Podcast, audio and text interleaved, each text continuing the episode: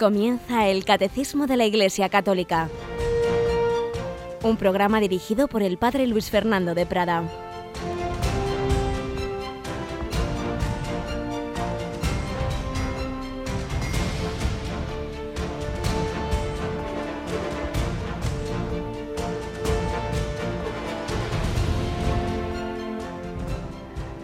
Alabados sean Jesús y María, muy buenos días. Querida familia de Radio María, comienza un día, un día 9 de octubre de 2014, que no se va a repetir en la historia, solo hoy, solo hoy tendremos este día, solo hoy se te ha concedido estas, horas para hacer el bien. Mañana será otro día, si Dios nos lo concede, distinto, pero lo que no hayamos hecho hoy quedará sin hacer eternamente. Por ello pidamos al Señor que nos ayude vivir bien este día que nos ha concedido, a hacer todo el bien posible, a acercarnos a Él. Nuestra vida es peregrinación. Eso quiere decir que cada día debe ser una etapa que estemos más cerca de la meta. Vamos hoy a acercarnos al Señor. Pues hay un camino que nos acerca a Él, que es María, a Jesús por María. Mes de octubre, mes del Rosario. Estamos recuperando esta devoción o quizás si de repente se te hace mucho el rosario, has comenzado por algunas Ave Marías, por algún misterio, camino que nos acerca al Señor, su Madre Santísima, ¿verdad, Cristina? Buenos días, Cris. Muy buenos días, Padre un camino de acercamiento a Jesús, ¿verdad? Agarrarnos a esa a esa cadena de amor que es el rosario. Sí, y además yo recomiendo a la gente que aunque al principio le cueste, que siga rezándolo porque es una oración a la que se le va cogiendo el gusto poquito a poco. Poquito a poquito, claro que sí. Pues como tantas cosas que nos pueden costar al principio hasta que le vemos su sentido. Para hacerlo mejor, puede ayudar ese CD que nos están pidiendo. Ayer, fíjate, llamó una cofradía y que quería 100 ejemplares de nuestro CD especial del Rosario. Y lo que nos importa, evidentemente, es eso, que se difunda todo lo bueno y concretamente la devoción a la Virgen y el rezo del Rosario. Tenemos en ese CD esas cuatro partes del Rosario grabadas, algunas por vosotros mismos, otras por niños, diversas reflexiones sobre la devoción a la Virgen, la dramatización del mensaje de Fátima, tan, tan bello, pues como la Virgen habló a esos niños, en fin, todo sea para que nos sirva a todos para acercarnos más al Señor por medio de María. Pues vamos a pedirle que nos ayude a vivir bien este día en su presencia, con todo amor, en fe, en esperanza y en caridad.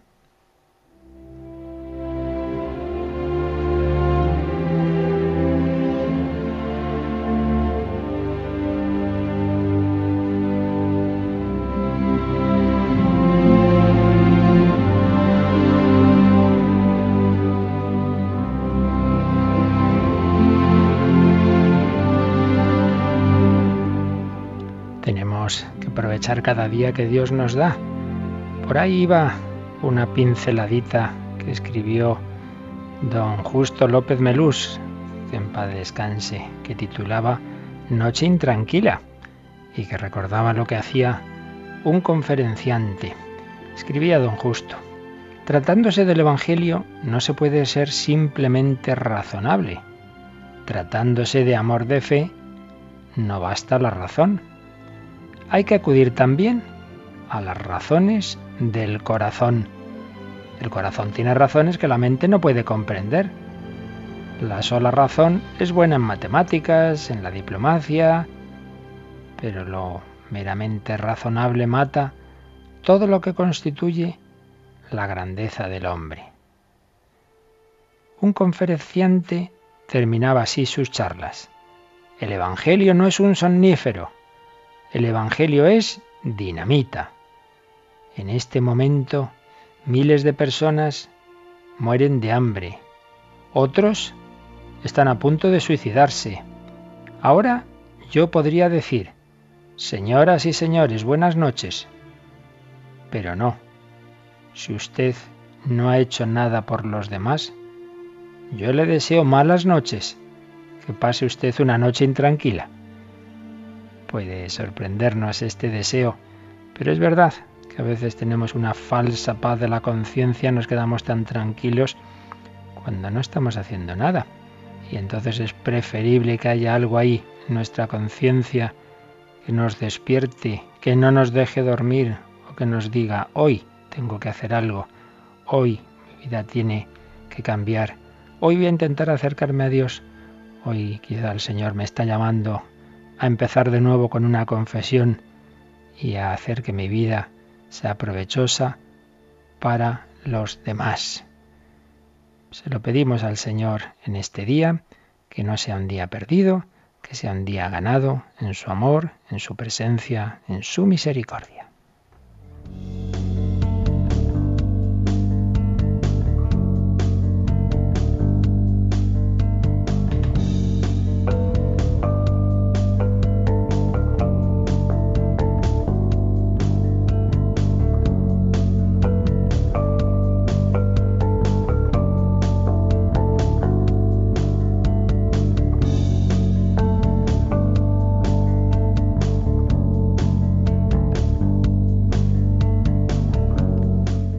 Para ello necesitamos al propio Dios en nuestra alma, necesitamos al Espíritu Santo.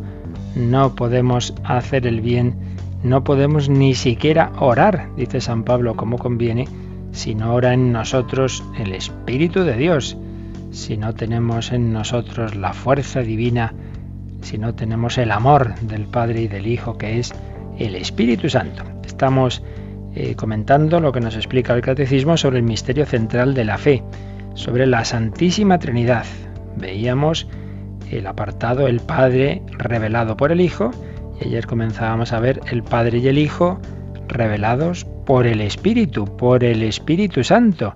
Habíamos leído el número 243 donde se nos recordaba cómo Jesús en la última cena anunció el envío de otro Paráclito, el Espíritu Santo, que actuaba ya, por supuesto, desde el principio de la creación, que habló por los profetas, que actúa, que va a actuar a través de los discípulos, los va a conducir a la verdad completa, en definitiva, una persona divina.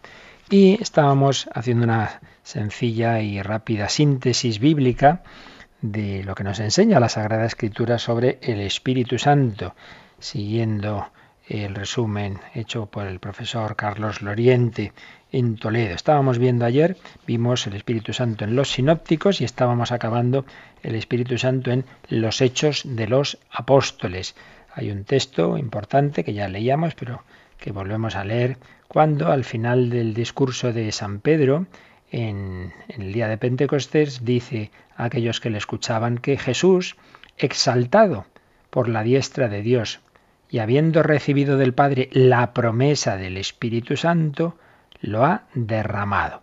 Está aquí hablando, como veis, de las tres personas divinas. Jesús, glorificado, está a la derecha del Padre, está a ese mismo nivel divino, y ha recibido del Padre su promesa. ¿Cuál era la promesa del Padre? El Espíritu Santo, y lo ha derramado, y eso es lo que estaba ocurriendo ahí en Pentecostés. Por tanto, en este texto se distinguen esas tres personas, el Padre, el Hijo y el Espíritu Santo.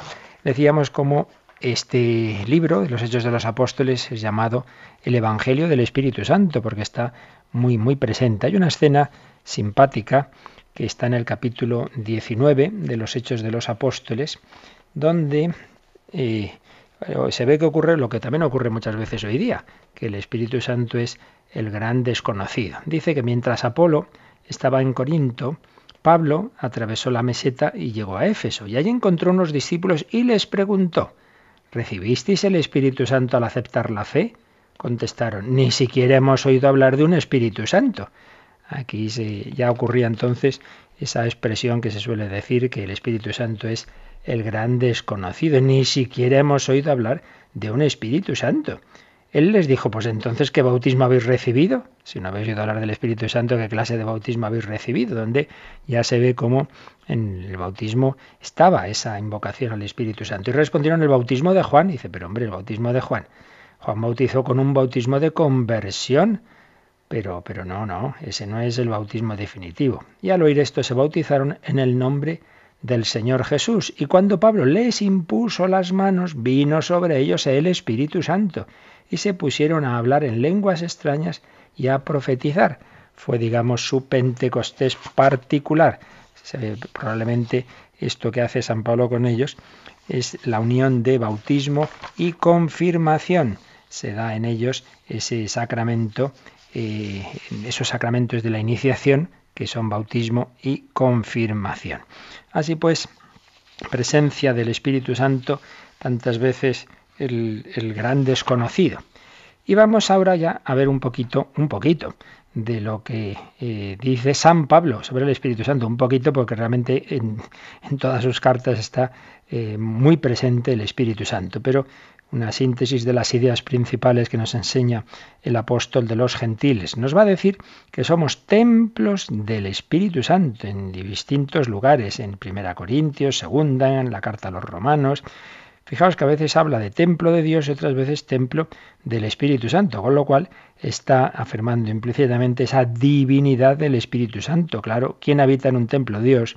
Por tanto, si somos templos del Espíritu Santo es porque el Espíritu Santo es Dios.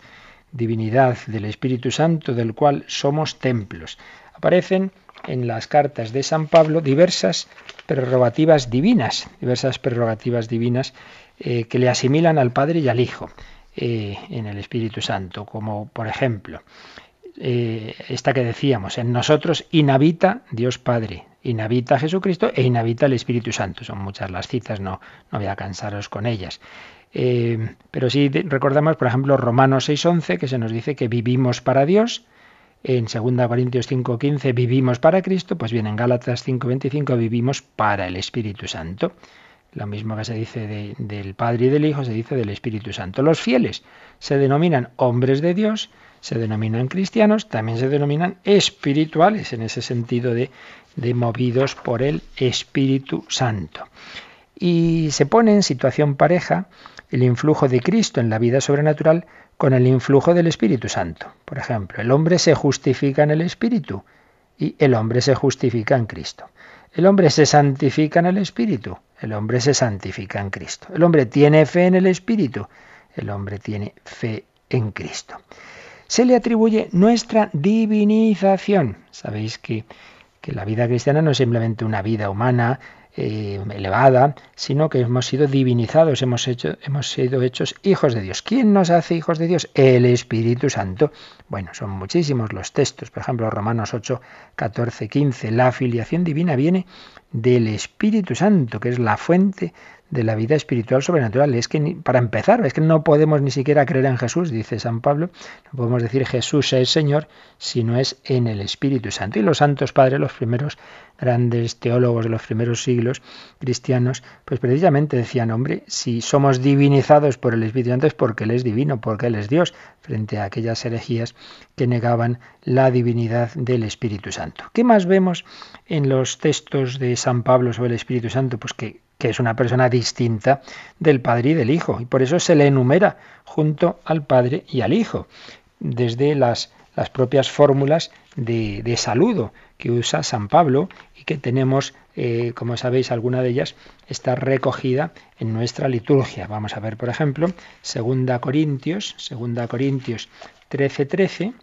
allí nos encontramos perdonad que la encontramos nosotros primero, aquí, 2 Corintios 13:13, 13, nos encontramos este saludo de San Pablo, que, a ver, la gracia del Señor Jesucristo, el amor de Dios y la comunión del Espíritu Santo estén siempre con todos vosotros. Es la despedida, es el último versículo de la segunda carta de San Pablo a los Corintios. La gracia del Señor Jesucristo. Recordad que San Pablo para distinguir las personas divinas usa Señor Quirios para Jesús, la gracia del Señor Jesucristo. El amor de Dios. Recordad que normalmente en las cartas de San Pablo Dios no es el Dios uno, el Padre, Hijo y Espíritu Santo, sino la primera persona. Llama así al Padre, el amor del Padre, el amor de Dios. Y la comunión del Espíritu Santo. Por tanto, nos distingue estas tres personas. Tres personas distintas. Y esto aparece en diversos textos. Eh, a nuestra santificación se describe como algo eh, que hacen las tres personas divinas, a cada una de las cuales se le atribuye algo particular. ¿Qué más vemos en los textos de San Pablo? Pues que se le atribuyen eh, acciones personales. Por ejemplo, en 1 Corintios, capítulo 12, del 4 al 11, se afirma que el Espíritu Santo distribuye libremente sus gracias y carismas. No es algo automático, sino que es una acción una acción libre, por tanto una acción personal. En Romanos 8, 5 al 17, se dice que el Espíritu Santo da testimonio. Hay un testimonio, junto al testimonio del hombre está el testimonio del Espíritu Santo. Hay que notar que nunca se dice que seamos hijos del Espíritu o sus herederos. Esto se dice del Padre. Somos hijos de Dios Padre en Cristo, el Hijo Eterno. No se dice que seamos hijos del Espíritu Santo. Pero el Espíritu Santo entra en nuestra alma y da testimonio. Y por sus relaciones con el Padre y el Hijo, eh, aparece su distinción de los mismos. Eh, está enviado, es enviado por el Padre y por el Hijo. Se dice que es el Espíritu del Hijo, nunca se le llama Hijo. Y como su misión es diversa de la del Hijo, se ha de entender que el Padre, en íntima comunión con el Hijo, envía el Espíritu, que es el Espíritu del Padre y del Hijo. En fin, todas las cartas de San Pablo son un auténtico testimonio de la presencia y la acción del Espíritu Santo en la vida cristiana. Por eso es tan absolutamente fundamental. Pero mm, el texto clave del Nuevo Testamento, los textos clave, los más importantes, están en San Juan. Hemos visto el Espíritu Santo en los sinópticos, en los Hechos de los Apóstoles, en el Corpus Paulino, en las cartas de San Pablo, pero sobre todo los textos más importantes y además a cuya luz todos los demás se entienden ya perfectamente y aquellos que podían parecer más ambiguos, en los que no podría quizá estar tan clara la personalidad del Espíritu Santo, su divinidad, etcétera, se iluminan con las palabras de Jesús en la última cena. En la última cena de Jesús hay cuatro textos muy importantes y si te parece, Cristina, vamos primero a leerlos todos juntos. Vamos a, a San Juan, el Evangelio de San Juan, capítulo 14, Juan 14, del 15 al 17. Ahí está Jesús hablando con sus discípulos. ¿Y qué les dice, Cris? Si me amáis, guardaréis mis mandamientos, y yo pediré al Padre, y os dará otro paráclito, para que esté con vosotros para siempre, el Espíritu de la verdad, a quien el mundo no puede recibir, porque no le ve ni le conoce, pero vosotros le conocéis, porque mora con vosotros y estará en vosotros. Fijaos qué bonito como Jesús les está diciendo a sus apóstoles que estén tranquilos, que aunque él ya pues va a morir, no lo van a tener físicamente, pero van a tener otro paráclito, una palabra que se puede traducir por consolador y por abogado, otro paráclito, porque Jesús es el primer consolador y el primer abogado, pero van a tener otro, con lo cual vemos la distinción, pero a la vez este paráclito va a hacer lo que hace Jesús, y ese otro paráclito va a estar siempre con vosotros, igual que Jesús les dirá, yo estaré con vosotros todos los días hasta el fin del mundo. El Espíritu de la verdad. Él mora con vosotros y está en vosotros. Así pues, una primera promesa de Jesús. Pero un poquito más adelante, también en Juan 14, pero 25 a 26, ¿qué les dice el Señor? Pero es para que se cumpla lo que está escrito en su ley. Me han odiado sin motivo. Cuando venga el Paráclito, que yo os enviaré de junto al Padre, el Espíritu de la verdad que procede del Padre, Él dará testimonio de mí. Eh, espera, Cristina, yo creo que nos hemos saltado. Decía yo Juan, Juan 14, del 25 al, al 26. Ah, Juan 14. Juan 14, sí. Vale, Juan 14, del 25 al 26. Sí. Os he dicho estas cosas estando entre vosotros, pero el Paráclito, el Espíritu Santo, que el Padre enviará en mi nombre, os lo enseñará todo y os recordará todo lo que yo os he dicho. Aquí Jesús mm, está anunciando una misión fundamental del Espíritu Santo que va a enseñar a la Iglesia no cosas nuevas, sino que va a recordar y a profundizar en lo que Jesús nos ha dicho el Paráclito, el Espíritu Santo que enviará el Padre en mi nombre. ¿Veis? Aquí aparece de nuevo las tres personas divinas. Lo envía el Padre en nombre de Jesús al Espíritu Santo. Y Él no es una mera fuerza impersonal porque será quien os lo enseñe todo, como un maestro, y os vaya recordando todo lo que os he dicho. El Espíritu Santo os enseñará. Y ahora sí, Juan 15, 26. Juan 15, 26 cuando venga el Paráclito, que yo os enviaré de junto al Padre, el Espíritu de la verdad que procede del Padre, Él dará testimonio de mí. Él dará testimonio de mí. De nuevo una acción personal Y también de nuevo aparecen que son tres personas distintas, porque dice, cuando venga el Paráclito, una persona, que os enviaré, Jesús, desde el Padre. Y luego dice, el Espíritu de la verdad que procede del Padre. Luego hablaremos de esto, de, de quién procede el Espíritu Santo. Y luego Juan 16, nos vamos al capítulo siguiente y aquí vamos a leer varios versículos. A todos los que estén tomando apuntes, pero que les dé tiempo. Juan 16, del 7 al 15. Estos son los textos fundamentales. Juan 16, del 7 al 15. Cristina. Pero yo os digo la verdad, os conviene que yo me vaya, porque si no me voy, no vendrá a vosotros el Paráclito, pero si me voy, os lo enviaré, y cuando Él venga, convencerá al mundo, en lo referente al pecado, en lo referente a la justicia, en lo referente al juicio, en lo referente al pecado, porque no creen en mí, en lo referente a la justicia, porque me voy al Padre, y ya no me veréis, en lo referente al juicio, porque el príncipe de este mundo está juzgado. Mucho tengo todavía que deciros, pero ahora no podéis con ello. Cuando venga Él, el Espíritu de la verdad, os guiará hasta la verdad completa, pues no hablará por su cuenta, sino que hablará lo que oiga, y os explicará lo que ha de venir. Él me dará gloria, porque recibirá de lo mío, y os lo explicará a vosotros.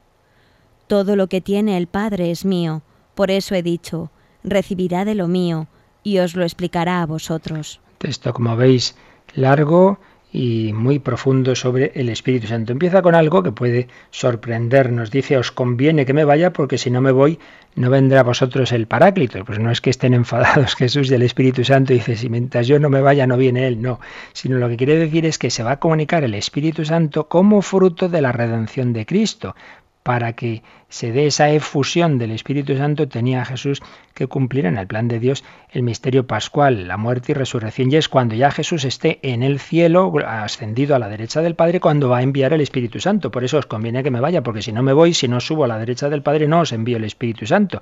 Tal como Dios había diseñado, podía haber sido de otra forma, pero es así, que la comunicación plena del Espíritu Santo, que ya actuaba antes, por supuesto, faltaría más, Dios ha actuado siempre en, en la Trinidad, las tres personas unidas, pero esa comunicación, esa efusión a raudales que va a entrar en las almas de los fieles, es la que Dios reservaba para a partir de Pentecostés, para a partir de la eh, glorificación de Jesucristo, de su, resurrección y ascensión a la derecha del Padre.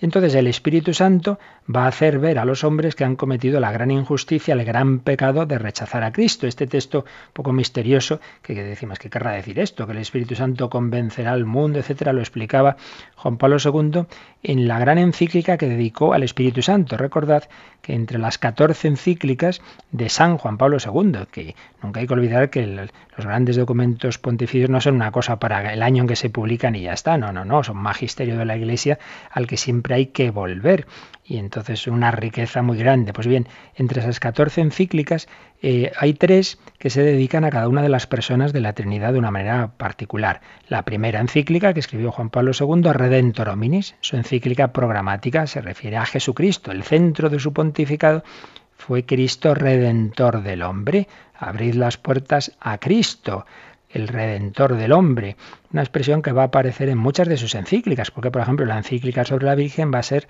Redentoris Mater, la exhortación sobre San José Redentoris Custos, la encíclica sobre las misiones Redentoris Missio. Pablo II eh, se fijaba la gran importancia que tiene que el hombre reconozca que su salvación, su redención solo puede venir de Jesucristo.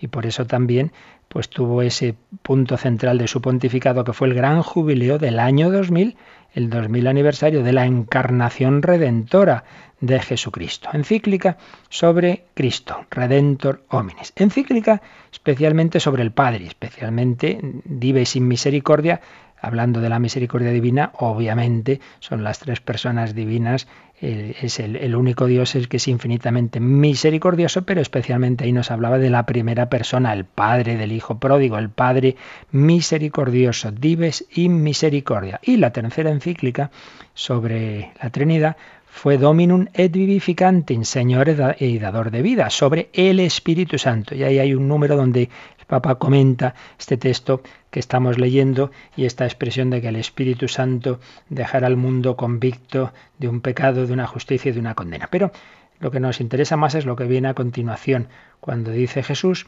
muchas cosas me quedan por deciros, pero no podéis cargar con ellas por ahora.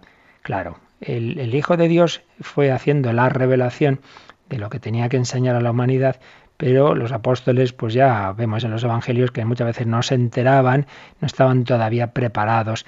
Entonces hacía falta que Jesús resucitara, les enviara el Espíritu Santo para que ya pudieran asimilar y entonces muchas cosas que a veces decimos, bueno, ¿y esto?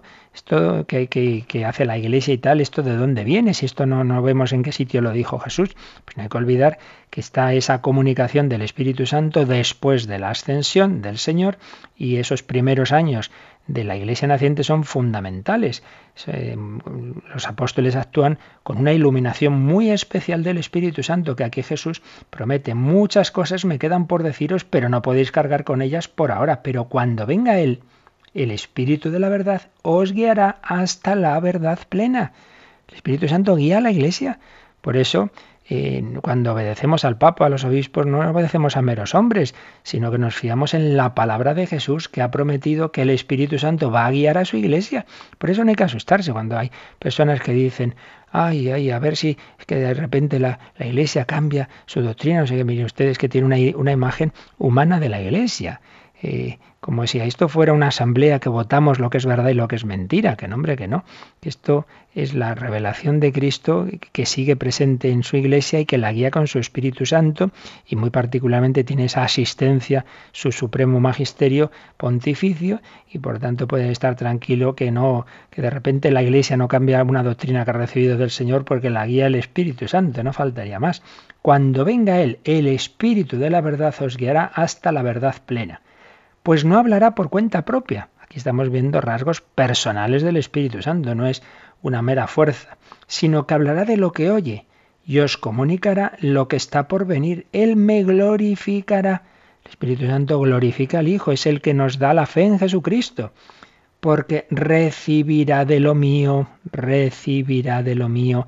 Y aquí ya vamos anticipando lo que luego veremos de quién procede el Espíritu Santo, recibirá de lo mío y os lo anunciará. Todo lo que tiene el Padre es mío.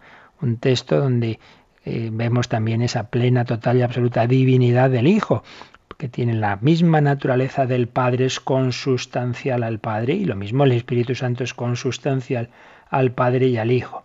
Por eso os he dicho que recibirá y tomará de lo mío y os lo anunciará. Como veis, textos eh, del Espíritu Santo muy claros, eh, particularmente en este Evangelio de San Juan. Bueno, antes de acabar esta síntesis bíblica, vamos a invocarlo porque decía el Kempis, ¿de qué te sirve disputar cuestiones muy elevadas sobre la Trinidad si luego eres soberbio, con lo cual desagradas a la Trinidad?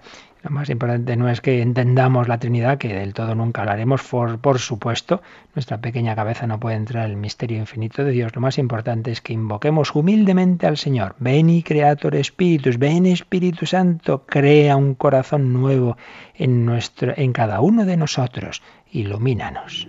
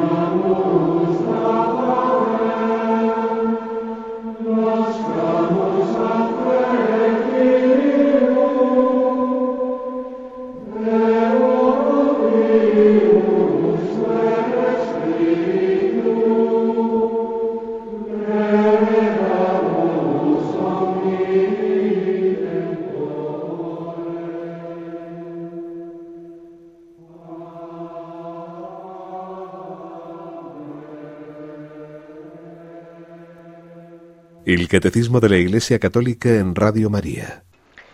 Ven Espíritu Santo, ven Espíritu Creador. San Juan, igual que explicita esa personalidad divina de Cristo, es el evangelista que también recoge más claramente la enseñanza de Jesús sobre el Espíritu Santo. Nos habla de su personalidad, el mismo término paráclito, paráclito, eh, vistas sus funciones, apunta a una persona, no es una, fuerza impersonal. El Señor dice que el Padre nos dará otro paráclito, como Jesús es un paráclito, es decir, consolador y abogado. Diversas acciones de Jesucristo tienen su paralelismo en acciones del Espíritu Santo, lo cual indica también esa personalidad. Por ejemplo, Cristo es testigo, Cristo habla de lo que oye, Cristo glorifica al Padre, pues bien, el Espíritu Santo también da testimonio, habla de lo que oye y glorifica al Hijo. El Espíritu Santo enseña, acabamos de leerlo, hace recordar, anuncia y acusa acciones personales. Y dicen los entendidos en el griego bíblico que aunque eh, espíritu se escribe neuma, que es un término neutro, sin embargo, cuando Jesús se refiere a él en estos textos que hemos leído de San Juan, utiliza el pronombre masculino, él como pronombre masculino. Su divinidad aparece al presentarse su autoridad como la del Padre y el Hijo, es principio de revelación, lo hemos visto en Juan 16, lo que parecía que se reservaba al Padre y al Hijo en Mateo 11, 27. Incluso continúa y lleva a su perfección la obra de Cristo, hasta el punto de que conviene a los apóstoles que Cristo se vaya para que venga el Espíritu Santo, por esto que hemos explicado antes, de que es desde el cielo, glorificado ya donde Jesús nos va a enviar, desde donde Jesús nos va a enviar al Espíritu Santo. Y su inmensidad divina, esa presencia del Espíritu Santo eh, en todo y en las almas aparece por la inhabitación. Juan 14, 17. Personalidad, divinidad, distinción de las otras personas divinas. Es distinto del Padre, pues es enviado por el Padre. Está claro, es distinto del Hijo porque es otro paráclito que vendrá cuando se vaya al Hijo, cuando se vaya el Hijo. Recibe del Hijo como del Padre y es enviado por el Hijo, a quien glorifica y cuya doctrina explica. Y finalmente el punto que ha resultado en la historia, como veremos un momento más conflictivo, es de quién procede. Cristo da a entender que el Espíritu también procede de él, no solo del Padre, al decir que recibe del Hijo y escucha eh, del Hijo. Escucha al Hijo, perdón, recibe del Hijo y escucha al Hijo. En Juan 16, 13 a 15. Si tenemos en cuenta que, que en Dios no hay distinción entre la esencia y la ciencia, pues el Espíritu Santo entonces recibe la esencia del Hijo, si es que recibe también la ciencia del Hijo. Por tanto, procede también del Hijo. Es lo que a continuación nos va a decir el catecismo. Volvemos al catecismo y si ayer leíamos el número 243, vamos a avanzar, Cristina, al 244. El origen eterno del Espíritu se revela en su misión temporal. El Espíritu Santo es enviado a los apóstoles y a la Iglesia tanto por el Padre en nombre del Hijo como por el Hijo en persona una vez que vuelve junto al Padre. El envío de la persona del Espíritu tras la glorificación de Jesús revela en plenitud el misterio de la Santísima Trinidad. Aquí hay un aspecto muy importante que tener siempre presente y es lo que se llaman las misiones y luego las procesiones. Las misiones, en este sentido que estamos hablando al explicar la Trinidad, quiere decir cómo hay dos grandes misiones en las personas divinas, que es que el, Hijo tiene la misión, ha sido enviado por el Padre al mundo, y luego el Espíritu Santo ha sido enviado por el Padre y el Hijo. Por tanto, los primeros misioneros no son nuestros hermanos que se van a países lejanos. Los primeros misioneros son los que han bajado del cielo a la tierra, el Hijo y el Espíritu Santo. El Padre envía a su Hijo eterno y el Padre y el Hijo envían al Espíritu Santo. Esas son las misiones. Y las procesiones pues no nos referimos a la procesión del Santísimo Cristo por nuestras calles, no, aquí nos referimos a la procedencia, que el Hijo procede del Padre y el Espíritu Santo procede del Padre y del Hijo. Pues bien, las misiones, la manera de actuar del, Hijo y del Espíritu Santo en el mundo eh, reflejan, son como un reflejo de lo que ocurre en el interior de Dios. Si el Padre ha enviado al Hijo y al Espíritu Santo es también porque dentro de sí mismo el Hijo y el Espíritu Santo proceden de Él. Por eso nos ha dicho este número, el origen eterno del Espíritu se revela en su misión temporal. Él ha sido enviado por el Padre y el Hijo porque eternamente procede del Padre y del Hijo. El Espíritu Santo es enviado a los apóstoles y a la Iglesia tanto por el Padre, en nombre del Hijo, como por el Hijo en persona, una vez que el Hijo ya está glorificado a la derecha del Padre. El envío de la persona del Espíritu tras la glorificación de Jesús revela en plenitud el misterio de la Santísima Trinidad. Es decir, fijaos, Dios, que es el mejor pedagogo, como es evidente, el mejor maestro, ha querido ir enseñando a la humanidad su propio misterio. ¿Y cómo lo ha hecho? Pues muy progresivamente. Primero les va a enseñar al pueblo de Israel que, es un único Dios, que no los dioses no son el sol, la luna y las estrellas, que esos son criaturas, que solo tienen que adorar al creador y que hay un único creador, que hay un único Dios. Y cuando eso ya lo tenían bien metido en la cabeza, les va a revelar que sin dejar de ser ese único Dios, hay un misterio de comunión íntima, de vida divina intratrinitaria en, el, en ese único Dios. Hay un amor, hay un, una comunicación del Padre, el Hijo y el Espíritu Santo. Y a su vez esto lo va a revelar de una manera progresiva. Primero se va a revelar Jesús, el Hijo, no llega ahí el primer día predicando, oye, muchachos, que soy la segunda persona de la Santísima Trinidad. Pues no, evidentemente que no. Primero descubren un gran hombre, un gran profeta, van viendo unas cualidades muy excepcionales, van viendo que seguramente es el Mesías, ungido por el Espíritu Santo. Poco a poco Jesús va revelando que no es un Mesías, un hombre especial, no, no, que no es un criado más con aquella parábola de los siervos enviados a la viña que ya comentamos, que es el Hijo eterno y que tiene eh, esa capacidad de hacer las mismas acciones de Dios, milagros, perdonar los pecados, resucitar muertos, pero por otro lado va a decir mi Padre y yo, mi Padre y yo. Por tanto, va a distinguir el Padre y Él, pero a la vez va a decir mi Padre y yo somos uno. Entonces, por un lado se nos va a decir que, que, es Dios, que Jesús es, está al mismo nivel del Padre, que son dos personas distintas, pero que son un único Dios. Y ya cuando eh, ya ha revelado este misterio de Cristo, finalmente revela la tercera persona. Por eso es al final, es más bien al final, es en la última cena y ya de sobre todo después de la glorificación de Cristo, cuando se va a revelar plenamente esa tercera persona. Por eso este número 244 nos ha dicho esta frase, el envío de la persona del Espíritu Santo, tras la glorificación de Jesús, revela en plenitud el misterio de la Santísima Trinidad. Ahora ya se ha acabado de revelar cómo es Dios, se acaba de revelar tras Pentecostés, ya lo iba anticipando Jesús, había indicios previos, como, como veíamos ayer, ya en la Biblia antes ya estaba apuntado al Espíritu Santo, pero había que esperar a este momento de la glorificación de Cristo para que se, digamos ya claramente, apareciera que en Dios hay tres personas. Es tras Pentecostés donde hay una luz grande para creer firmemente, aunque lo, entendamos mejor o peor, eso es otra cuestión, pero creer firmemente que ese único Dios que le había hablado a Moisés es Padre, Hijo y Espíritu Santo.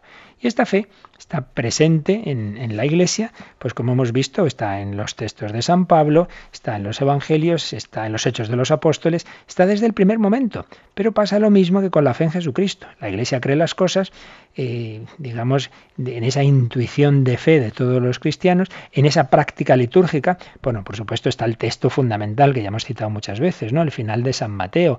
Bautizad a todos en el nombre del Padre y del Hijo y del Espíritu Santo. Es el texto más claro en que se ve esa misma divinidad de las tres divinas personas. Por un lado, un único Dios, no se dice en los nombres, sino en el nombre pero por otro lado esas tres personas divinas. Digo que la Iglesia siempre lo ha creído, pero es cuando llegan las dudas, las discusiones, las herejías, cuando la Iglesia entonces tiene que precisar los términos y concretamente si el concilio de Nicea del año 325 tuvo que responder a los arrianos que negaban la divinidad de Jesucristo, posteriormente fue eh, los neumatómacos, que se llamaban los que querían matar, entre comillas, al Espíritu Santo, los que negaban su divinidad, pues esto encuentra respuesta en el siguiente gran gran concilio, el concilio de Constantinopla. El primer gran concilio ecuménico es Nicea, 325, y el segundo es Constantinopla, año 381. Pues vamos a leer, Cristina, lo que recoge el catecismo al respecto de este concilio de Constantinopla. El punto 245, sí. La fe apostólica relativa al Espíritu Santo fue proclamada por el Segundo Concilio Ecuménico en el año 381 en Constantinopla. Creemos en el Espíritu Santo, Señor y dador de vida, que procede del Padre. La Iglesia reconoce así al Padre como la fuente y el origen de toda la divinidad. Sin embargo, el origen eterno del Espíritu Santo está en conexión con el del Hijo. El Espíritu Santo, que es la tercera persona de la Trinidad, es Dios, uno igual al Padre y al Hijo, de la misma sustancia y también de la misma naturaleza. Por eso no se dice que es sólo el Espíritu del Padre, sino a la vez el Espíritu del Padre y del Hijo. El credo del Concilio de Constantinopla del año 381 confiesa, con el Padre y el Hijo recibe una misma adoración y gloria. Así pues, Concilio de Constantinopla, que desarrolla en el credo, desarrolla estas verdades sobre el Espíritu Santo, como decimos, porque habían sido negadas.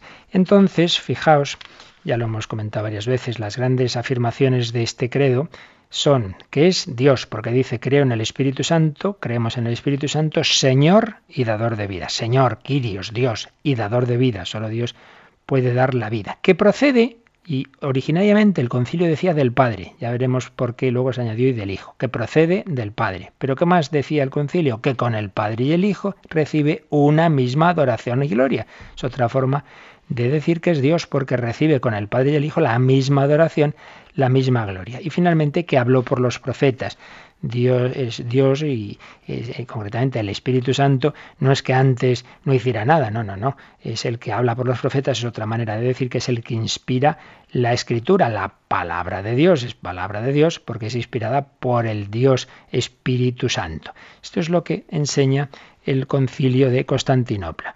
Y, como digo, originariamente lo que eh, dijo el concilio es que procede del Padre, procede del Padre. Ya no nos da tiempo hoy, pues es un tema un poco complicado, dejamos para el próximo día a explicar por qué luego en la tradición de la Iglesia se va a añadir del Padre y del Hijo, en latín filioque, la famosa cuestión del filioque. Pero lo que en cualquier caso hoy nos tenemos que quedar con ello, que es muy importante, es que la Santísima Trinidad tiene su origen en el Padre. Por eso hemos leído esta expresión de que el Padre es la fuente y el origen de toda la divinidad, porque es la única persona que no procede de otra, es principio sin principio, mientras que el Hijo procede del Padre y el Espíritu Santo procede, podemos decir, del Padre y del Hijo o del Padre a través del Hijo, que es como les gusta decir a los orientales.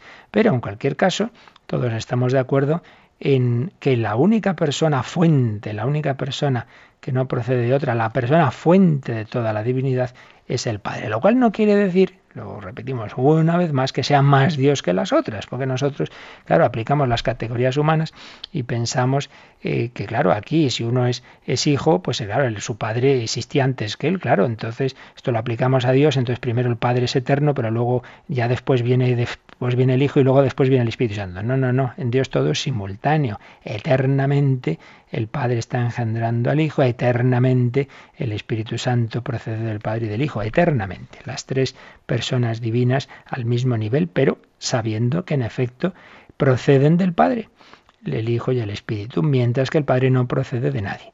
Es la fuente de toda la divinidad y por tanto también la fuente de toda paternidad en el cielo y en la tierra, como dice San Pablo. Todo procede de Dios, nuestro Padre. De ahí que debamos pues siempre eh, acudir al Padre en el Espíritu Santo y por el Hijo. Fijaos finalmente que en los primeros tiempos se solía decir la, la, doxología, gloria al Padre por el Hijo en el Espíritu Santo, que es muy bello. Eh, si, el, si de hecho proceden el Hijo del Padre y el Espíritu Santo del Padre y del Hijo, pues debemos volver también en ese camino. Gloria al Padre por el Hijo en el Espíritu Santo. Pero cuando se empezó a negar se empezó a negar la divinidad del Espíritu Santo, entonces se vio que era peligroso que alguno podía entender mal esa fórmula, podía pensar como que el Hijo y el Espíritu Santo tenían menos categoría, digamos, que el Padre, entonces se puso la que usamos ahora, gloria al Padre y al Hijo y al Espíritu Santo, en donde aparece más claramente esa misma situación, esa misma dignidad de las tres personas divinas, lo cual por otro lado refleja perfectamente la expresión del propio Jesús en el final del Evangelio de San Mateo, bautizad en el nombre del Padre y del Hijo y del Espíritu Santo. Pues glorifiquemos nosotros, glorifiquemos nosotros a la Santísima Trinidad, invoquemos al Espíritu Santo y aquí lo importante, ya lo recordaremos otros días, es que tengamos una relación personal con cada una de las personas divinas. Cuando rezo el Padre Nuestro no, no se lo rezo a Jesús, no se lo rezo al Espíritu Santo, se lo rezo a la primera persona, Padre Nuestro. Me dirijo a mi Padre, a Abba. Cuando rezo el Señor mío Jesucristo, el alma de Cristo, me dirijo a la segunda persona. Y cuando digo ven Espíritu Santo, pues me dirijo a la tercera persona, evidentemente. Hijos de Dios Padre, hermanos y amigos de Jesucristo, templos del Espíritu Santo. Estamos llamados a vivir en la familia, a tener una relación personal con cada una de las personas divinas. Un único Dios sí, pero mm, la oración debe ser relación personal y por tanto dirigirse a cada persona. Cuando celebramos la misa, ¿a quién oramos? Normalmente al Padre le decimos, te pedimos esto, Padre, te lo pedimos por nuestro Señor Jesucristo, tu Hijo. Por tanto, estamos hablándole al Padre. Y en cambio, si decimos al exponer el Santísimo, oh Dios, que en este sacramento admirable nos dejaste el memorial de tu pasión, ahí nos estamos dirigiendo al Hijo. La oración siempre personal. Pues nada, invocamos de nuevo al Espíritu Santo, le pedimos que nos ayude a vivir en su presencia, movidos por Él, que crezca nuestra fe, nuestra esperanza, nuestra caridad. Y estos últimos minutos, si queréis hacer alguna consulta, alguna, algún comentario, podéis aprovechar y ahora nos recuerdan cómo hacerlo. Participa en el programa con tus preguntas y dudas. Llama al 91 153 8550. También puedes hacerlo escribiendo al mail catecismo arroba radiomaria.es. Catecismo arroba radiomaria.es.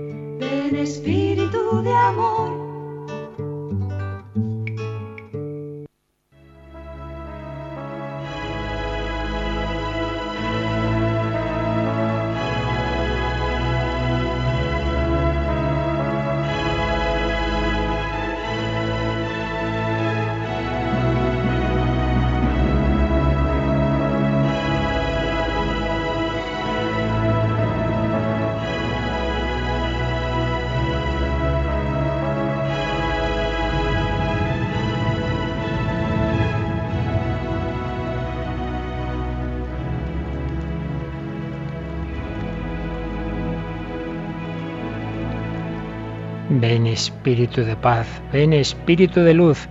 El Espíritu Santo ilumina, el Espíritu Santo da testimonio, el Espíritu Santo actúa en los cristianos y creo, Cristina, que tenemos también un testimonio eh, de, una acción del Espíritu Santo, ¿verdad? Sí, vamos a, escuchar a nuestra oyente que ya tenemos preparada que nos va a contar ese testimonio. Muy buenos días. sí, adelante, buenos días. Buenos días, padre. Mire, es que es una cosa tan tan así que yo tenía dos hijos, eh, yo ya tengo ahora 87 años, entonces yo tenía dos hijos, una niña con tres años y el niño con cinco. Y él siempre estaba malito, nació perdiendo la albúmina, estaba siempre malito. Y yo les hablaba mucho del Señor, les contaba cosas, y todo esto, pero yo de las, de las tres divinas personas no me iban a entender. Y no le dije nunca nada. Pero un día sentados así, un atardecer, con la luz que entraba por la ventana, me dice mamá, yo me hago un lío. No sé quién es el Padre, él tenía media lengua. Yo no sé quién es el Padre, quién es el Hijo, quién es el Espíritu Santo. Digo, anda, pues el que tiene la barba blanca, el más viejo es Dios. Se tiró del sillón muy enfadado se fue a su dormitorio, se sentó en la cabecera de la cama. ¡Qué falta de respeto para Dios! Que no sabe qué meneo llevaba él, de enfadado. ¡Qué falta de respeto para Dios! Digo, hijo, perdona, era una broma, tonto, era una broma. Pues, ¿tú por qué lo sabes? Dice, porque vienen a verme. Digo, ¿vienen a verte? Sí. Digo, ¿y cómo son? Dicen, los test son igualito, igualito, igualito, igualito. Los test tienen la baba negra y los test van de banco y se ponen ahí a los pies de la cama. Digo, ¿y qué te dicen? Me dicen, Pablito. Y, los, y me dicen cómo se llaman, pero cuando vuelven ya no me acuerdo. Y digo, ¿y tú qué les preguntas? Dice, que si me van a curar. Y se, se sonríen y se van. Eso me dijo, padre. Pues sí, sí, dice Jesús, mi Padre, y cuando, si alguno me ama y mi Padre le amará, vendremos a él y haremos morada en él. Dios actúa, claro que sí y sin entrar a juzgar ningún caso particular, estoy convencido de que hay muchas acciones del Señor en muchas almas y ciertamente en almas buenas, limpias, humildes como son las de los niños, pues muchas veces ocurren este tipo de cosas que nosotros a veces no las creemos, sino de cosas de niños y claro que sí, que Dios puede hablar a las almas. Sin duda que sí. Muchas gracias por su testimonio. ¿Tenemos alguna llamada más, Cristina? Sí, tenemos una llamada de María de Córdoba. Ella pregunta que cuando una persona te hace mucho mal, habla mal de ti, te muestra su desprecio y uno ve la oportunidad de devolverle lo mismo, eh, ella dice que si siente remordimientos es porque el Espíritu Santo está dentro de ella. Hombre, claro, sí, sin duda, el, querer actuar bien y el que nos duela el actuar mal, pues eh, ahí está la gracia de Dios, está el Espíritu Santo. De todas maneras, yo quisiera matizar que el hecho de que nos pueda apetecer a cualquiera de nosotros reaccionar mal si no lo hacemos, no quiere decir que, yo sea malo porque me, me surja unas ganas de decir, este me va a oír. Lo importante es que no nos dejemos llevar, que no nos dejemos llevar de, esa, de esas malas ganas, digamos, sino que invoquemos precisamente al Espíritu Santo y le digamos que transforma mi corazón, que yo responda como Jesús al mal con el bien. Pero sin duda que todo lo que lo bueno que tenemos en nosotros pues viene viene de la gracia de Dios, viene de la gracia del Espíritu Santo. Y en su gracia y en su espíritu podemos y debemos responder como Jesús haciendo el bien. Pues que hagamos el bien hoy, que en la Santísima Trinidad unidos al Padre, al Hijo y al Espíritu Santo reflejemos su amor para aquellos con quienes hoy nos encontremos. La bendición de Dios Todopoderoso, Padre, Hijo y Espíritu Santo, descienda sobre vosotros. Que paséis un feliz día con el Señor.